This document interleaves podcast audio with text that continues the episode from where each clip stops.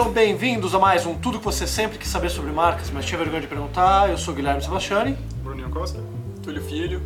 E hoje a gente vai responder a pergunta do John Lennon Gonçalves, de Belo Jardim, Pernambuco. E ele coloca assim: Olá, Sebastiani. Olá.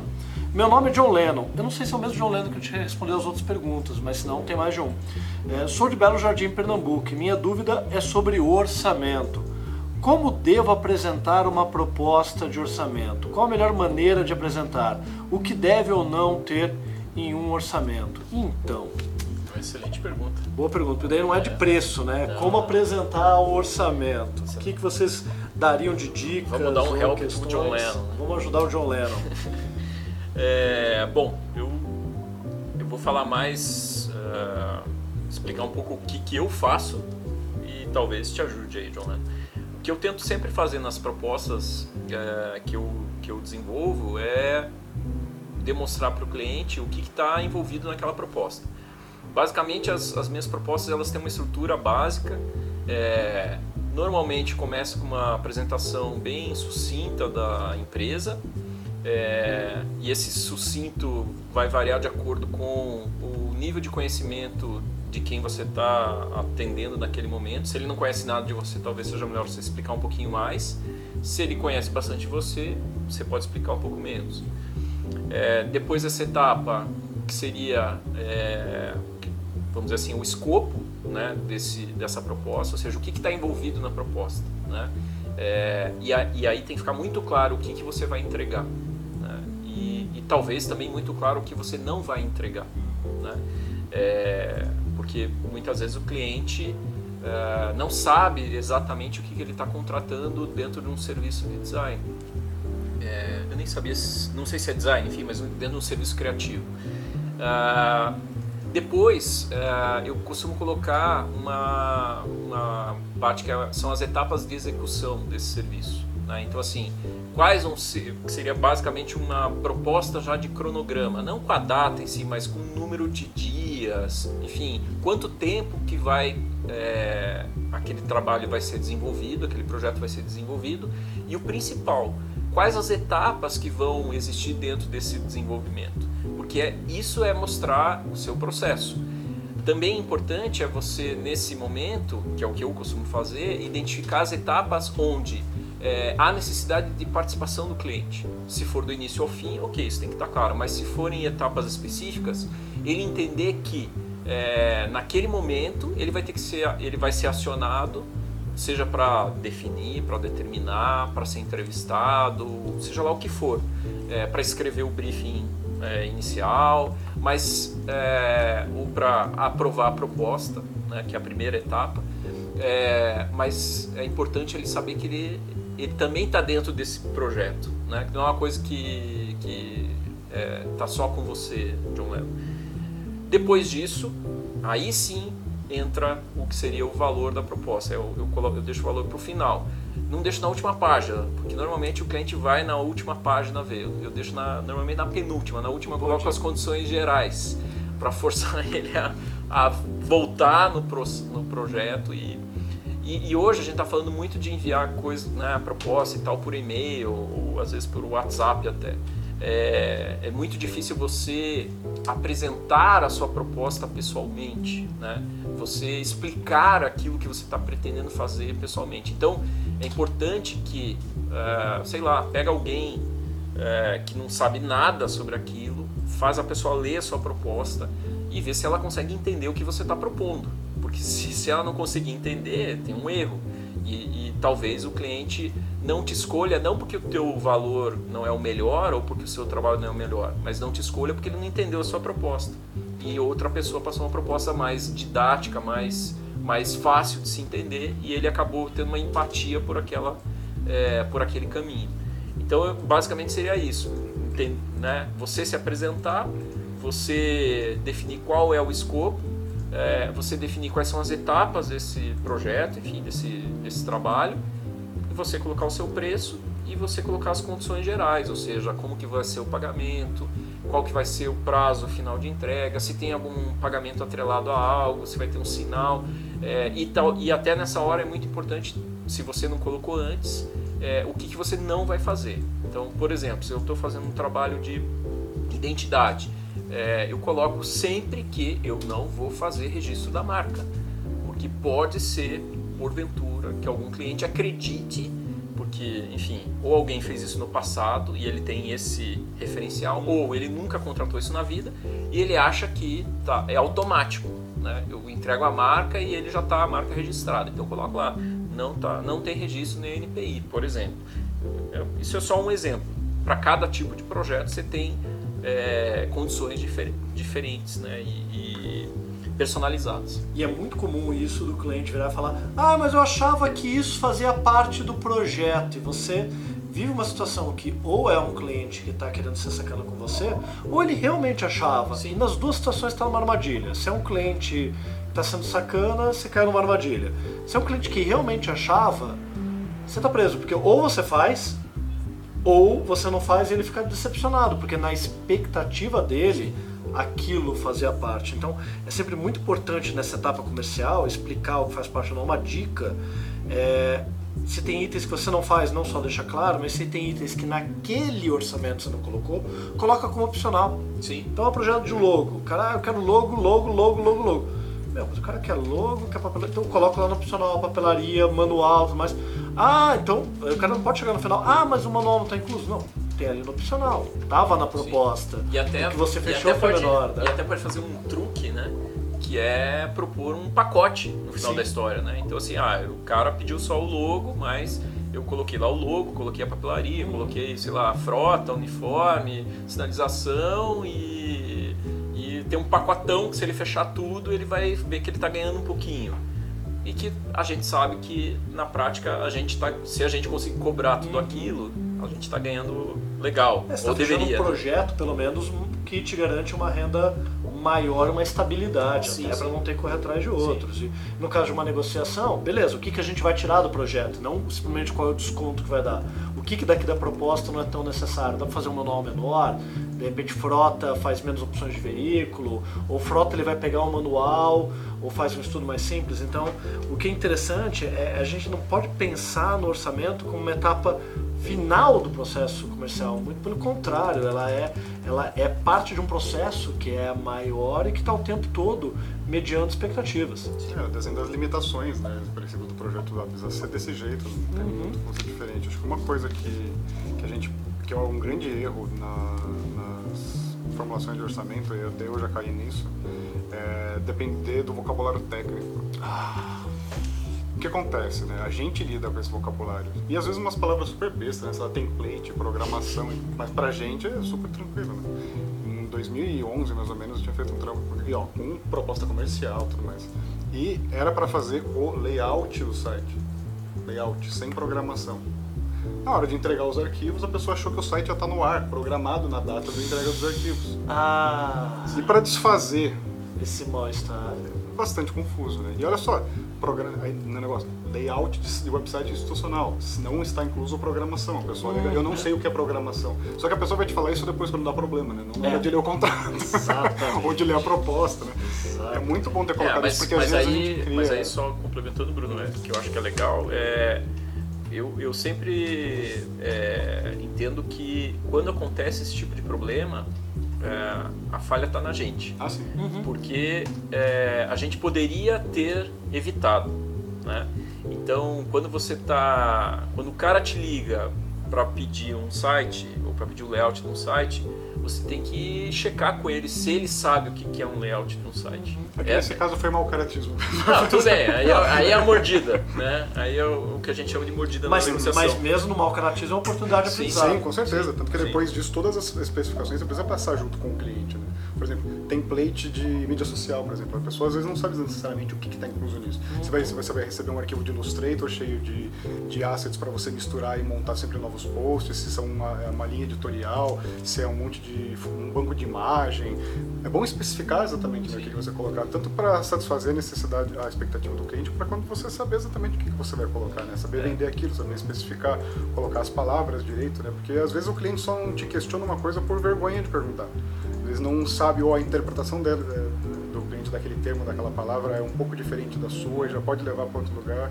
É complicado, ainda mais com tanto estrangeirismo, termos bastante subjetivos, fica um pouco complicado às vezes. Por isso, mas o é- Sebastiani é, tem que fazer um que existe outro... uma identidade do mercado. O Sebastiani tem que fazer um outro curso que é como comprar design. Ah, boa, né? Porque a gente vai, a gente vai fazer um qualquer curso um. de como vender, agora tem que fazer um curso como comprar. Isso. Mas é verdade, tem um espaço para isso. Mas olha só que interessante. Tem um livro muito bacana do Luiz Marcelo Mendes chamado Fator VDM. VDM vem de vai da merda. E tem um fator VDM para agências, para evitar criar esses problemas, e um fator VDM para clientes. E para clientes vendeu muito mal. E é o tipo do livro de cabeceira de qualquer um que contrata mídia, agência, qualquer profissional de marketing deveria ter. Então acho que falta um pouco disso. E um outro conteúdo que eu já vi é, fica muito assim: como é que você tem que contratar um profissional que seja exatamente do meu perfil não realmente para atender quem está contratando, mas é um gancho.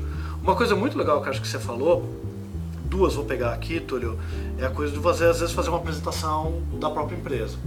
Eu diria que primeiro assim, eu nunca mando um orçamento, até mando por e-mail, mas eu nunca mando um orçamento sem uma reunião. Pode ser por Skype, às vezes por telefone, ou presencial, porque é ali que você gera empatia. Às vezes dá para mandar proposta por e-mail quando já está muito alinhado, discutido que vai ser. Mas o que acontece é que nem sempre aquela pessoa vai decidir aquele orçamento sozinha. Você pode ter tido reunião, brifou, discutiu, refez, acertou a proposta, mas vai chegar na mão de outro que às vezes corre para a última página. Então, fazer uma apresentação da empresa é bem, bem interessante. Outra coisa é a questão do detalhamento. O detalhamento, a gente tem uma proposta hoje exageradamente detalhada, mas não começou com uma preocupação com o cliente no primeiro momento, que deveria até ser um motivo. Começou por conta desses pequenos probleminhas. Então, uma vez estava lá no orçamento manual de identidade visual. E aí o cliente, quando a gente entregou, cadê a papelaria? Não, mas a papelaria não está incluso aqui. Não, mas está escrito identidade visual. E para mim, o manual de identidade visual inclui o detalhamento da papelaria. A gente teve que fazer, teve que entregar os arquivos da papelaria. Sim. Foi sacanagem, mas a gente teve que dar, dar, colocar as medidas, qual era a fonte e tudo mais. Aí você pega aquilo e fala, como é que eu posso fazer para isso não acontecer de novo? Eu acho que você tem que pegar cada, cada experiência dessa, boa ou ruim, uma falha sua, ou um conflito com alguém que quis de alguma forma tirar proveito, e a gente pensar a seguinte frase que a gente brinca aqui: nada está totalmente no seu controle, mas nada está totalmente fora do seu controle. Então, o que, que você poderia ter feito para isso acontecer? Então, hoje vai lá na proposta, manual de identidade visual, separado de papelaria, papelaria com manual, papelaria sem manual, como itens separados. A gente optou por separar, que a gente achou que seria mais interessante. Aí a mesma coisa, o que está incluso no manual? Então, a gente tem um manual desde o mais básico, que é uma folha, até um super completo. Né? E a gente especifica o que vai em cada uma. Mas ainda assim a gente vai se deparando com situações que tem armadilhas. Então você tem que pegar cada uma delas pegar. Teve um, um. É, é que essa pessoa era ao mesmo tempo sacana e despreparada. E assim, cara, se você só ficar reclamando de cliente, não vai dar certo, tá? Porque tem. Clientes são pessoas, tem pessoas legais, pessoas ruins, tem de tudo. Se todos os teus clientes são um problema, o problema é você. é, mas teve uma pessoa que entrou em contato e, e, tinha uma armadilha tremenda no pedido de orçamento. Ela não queria marcar uma reunião, só por telefone. E estava aqui em São Paulo, né? de uma grande marca de térmicas de café. E, falou, e, já era assim e-mail. A gente está satisfeito com a nossa marca, a gente não quer mudar nada, a marca era ruim, mas tudo bem, entendo, o direito do cliente. E a gente precisa de um manual de identidade visual que a gente não tem. Quanto custa? Não, vamos conversar, vamos marcar uma reunião. Não, não, a gente tem urgência. Tá, mas que tipo de manual? E aí foi tendo toda uma troca de e-mails que assim, eles não tinham Pantone definido da marca. Eles não tinham tipografia de apoio definido da marca. Eles não tinham os arquivos vetorizados da marca. Eles não tinham versão positiva e negativa da marca. Então não era só fazer o manual. Era fazer toda a identidade visual e colocá-la no manual. Mas na cabeça daquela pessoa, eu quero manual, quero manual, quero orçamento do manual. E se a gente fechasse, a gente trairia numa tremenda armadilha. Passou todo o orçamento completo. Claro que não fechou porque ficou super caro. E até hoje a marca não se resolveu. Mas tinha que fazer o aperfeiçoamento do logo, vetorizar, fazer as versões. Então não era só o manual. Então a gente tem que sempre tomar cuidado porque ali eu poderia ter passado um orçamento de manual. Na hora que eu falasse, me dá os pantones, quais são as fontes que você está usando, porque eu vou fazer um documento, ter quebrado a cara mesmo com todo detalhamento. E hoje eu tenho um feedback muito bom dos clientes com detalhamento, porque muitas vezes é o que dá segurança para ele. Sim. E a gente não percebe nisso, né? A tua fala de, cara, passa lá para tua mãe, para teu amigo para ler, para ver se ele entende, é uma coisa que é uma tremenda ferramenta para poder é, passar essa imagem profissional, mas eu nunca passo um orçamento sem pelo menos uma reunião. Até hoje, quer dizer, já fiz isso muitas vezes, mas eu nunca fechei um projeto sem ter uma reunião. Porque tem um fator que a gente tem que lembrar que é o seguinte: o cara está falando com mais 10 pessoas, às vezes os valores são muito parecidos. E às vezes até acontece do processo ser muito parecido. Aí nesse caso, ou ela vai fechar com quem é mais barato, ou ela vai fechar com quem ela sentiu mais confiança. Sim. O contato pessoal é importante, mesmo que seja por Skype, sempre tenta marcar uma reunião, inclusive se puder uma segunda, para apresentar o orçamento.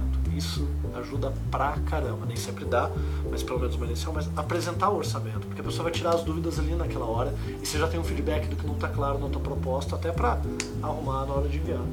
Desculpa, falei demais. Mas desaba, desabafei até. Desabafei. Eu tava, falando, tava querendo falar algumas coisas, desabafei, mas tudo bem. Uma outra coisa que vale a pena para.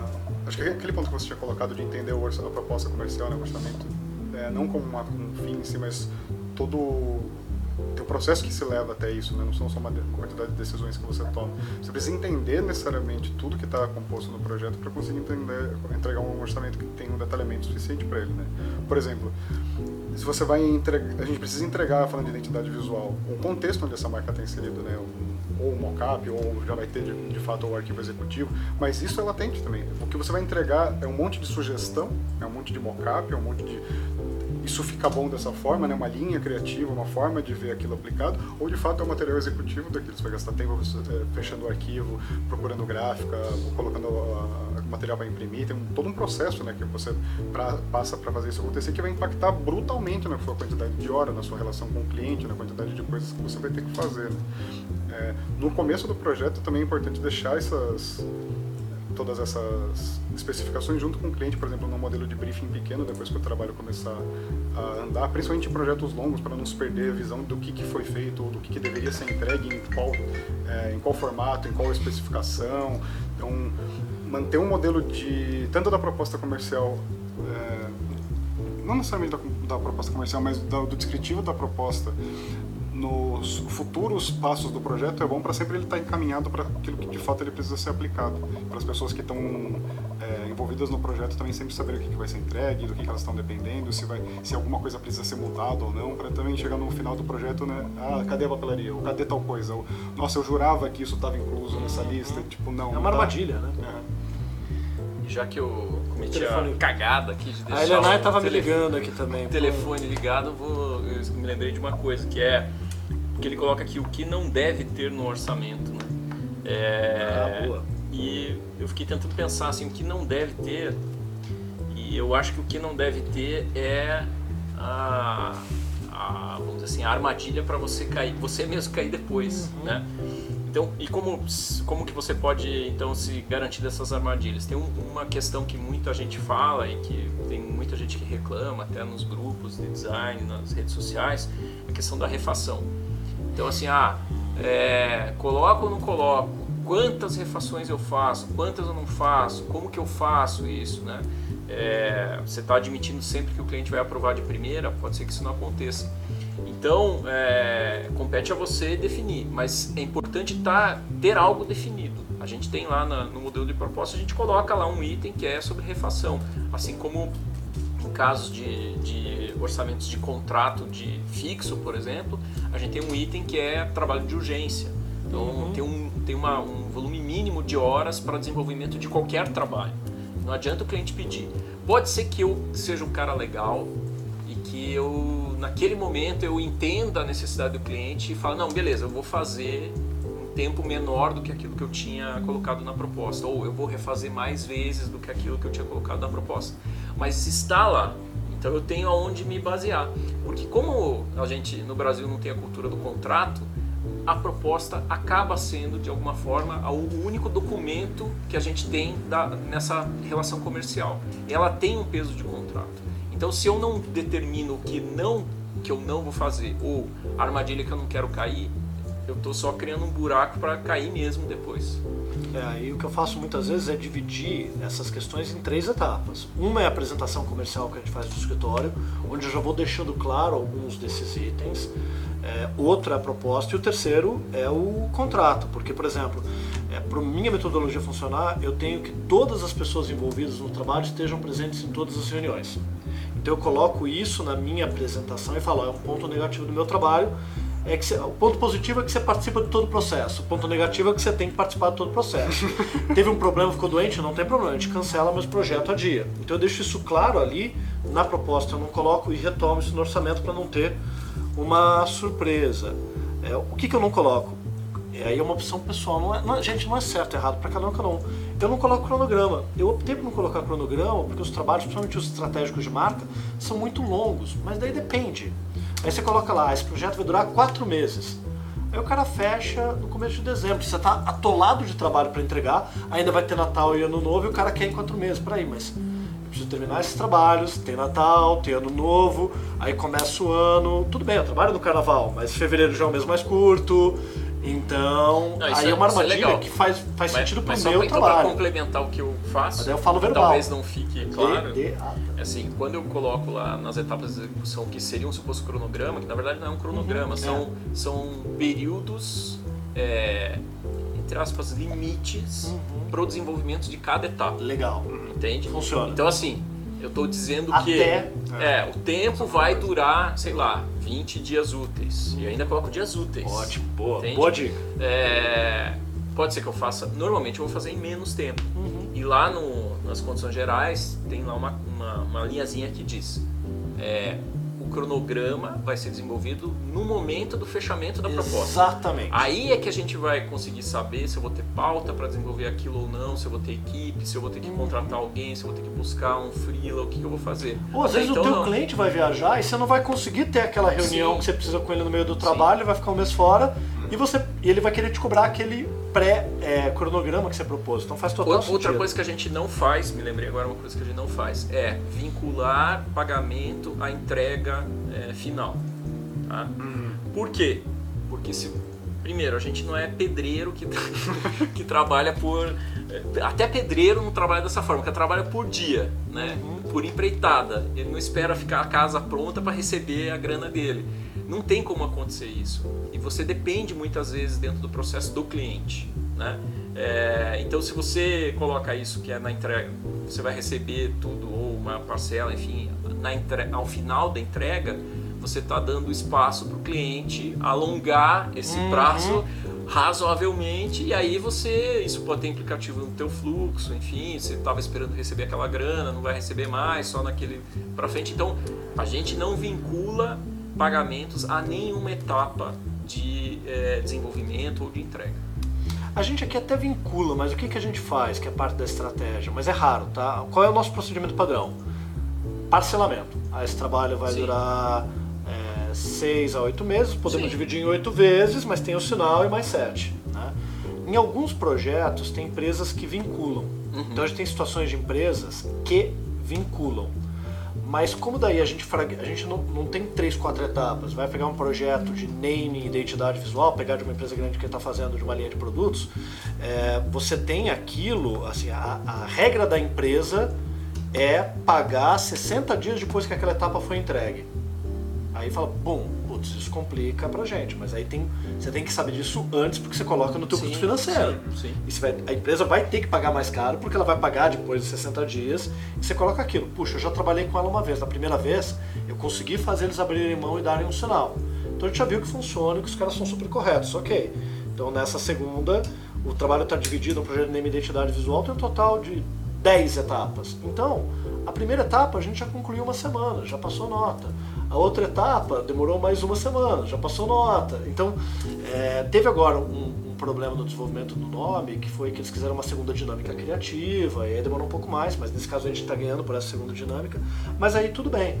É, então é importante entender também quais são as situações, mas de regra geral o que a gente faz é parcelamento. E isso acaba funcionando muito bem. Sempre trabalhar com sinal, principalmente se é alguém que você não conhece. Você, você vincular a contrato, etapa, é. você vincular a etapa é bom se você tem controle Uhum. total ou o máximo possível das etapas e você consegue Exatamente. antecipar. Exato. Aí é ótimo, aí é o cenário ideal. Que é o que a gente né? fez. Ok. Mas Já se teve- você tem dúvida se vai conseguir, se o cliente vai estar junto, se o cara né, vai sumir duas semanas para te dar um retorno sobre alguma coisa que está que tá na mão dele, que não depende de você, Aí É complica. o problema. Uma E outra, assim- depende também, desculpa, Bruno, depende também do teu fluxo financeiro no escritório. Sim. né? Então uma vez teve um cliente que é, quis negociar um valor, ele falou, beleza, o sinal é. E é um trabalho grande, eu não estou falando de um trabalho pequeno, estou falando de um trabalho grande. O sinal é 50%. E ele queria pagar os 50% na entrega. A gente falou, não, 50% na apresentação. Daí se aprovar ou não, a gente recebe e continua fazendo.